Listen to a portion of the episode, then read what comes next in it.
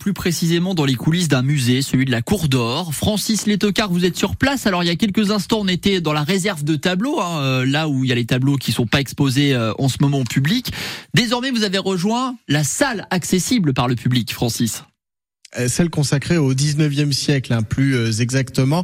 Avant euh, de vous décrire comment est cette pièce qui résonne, vous, vous entendez le changement d'ambiance. Philippe Brunella, directeur du musée de la Cour d'Or à Metz, faisons un rappel du contexte historique. Comment était Metz et la Moselle au 19e siècle?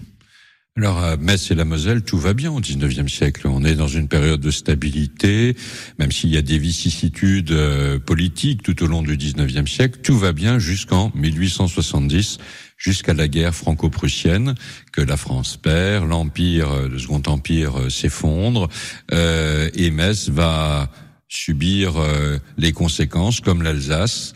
Les conséquences du traité de Francfort de 1871 et l'Alsace et la Moselle sont rattachées à l'Empire allemand. C'est un épisode de l'histoire euh, qu'on connaît euh, bien au moins de nom en tout cas. Euh, là, ce sont des artistes plutôt emblématiques de la région. Qui sont-ils? Alors là, on est dans, dans, un espace où on a des artistes qui ont joué un rôle avec la région et qui ont beaucoup influencé les artistes régionaux. Dans cet espace, on a par exemple là deux tableaux d'Eugène Delacroix, dont cette montée au calvaire parce que Eugène Delacroix entretenait des relations soutenues avec les artistes de l'école dite école de Metz. Euh, on a un Camille Corot juste en face de nous. Regardez, on a cette cette forêt, ce sous-bois avec euh, la lumière euh, qui, qui se couche et, et, le peintre qui joue de son fifre. La lumière pénètre dans le tableau par en dessous. Ça, c'est un tableau de Camille Corot acheté au salon par l'État et offert à la ville de Metz pour son musée. Alors pourquoi offert à la ville de Metz? Parce que euh, et aujourd'hui l'actualité nous le rappelle, les des villes du sud de la France au milieu du 19e siècle ont subi de grosses inondations. Les Messins ont aidé ces villes à se rebâtir en envoyant de l'argent et du matériel.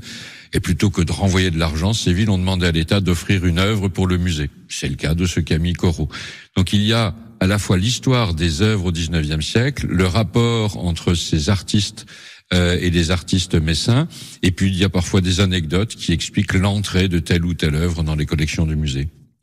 Il n'y a pas que des tableaux, il y a aussi euh, des sculptures, des bustes également présents euh, dans cette pièce. Cette pièce qui est tout en rouge, avec un très beau parquet aussi, une très belle lumière qui n'abîme pas les tableaux puisqu'il s'agit seulement de LED. Et puis euh, certaines peintures qui scintillent et même les cadres qui brillent. Elle est très très belle. Tout de rouge, hein, cette salle consacrée au 19e siècle, ici au musée de la Cour d'Or que nous continuons de visiter avec Philippe Brunella, son directeur. Oui.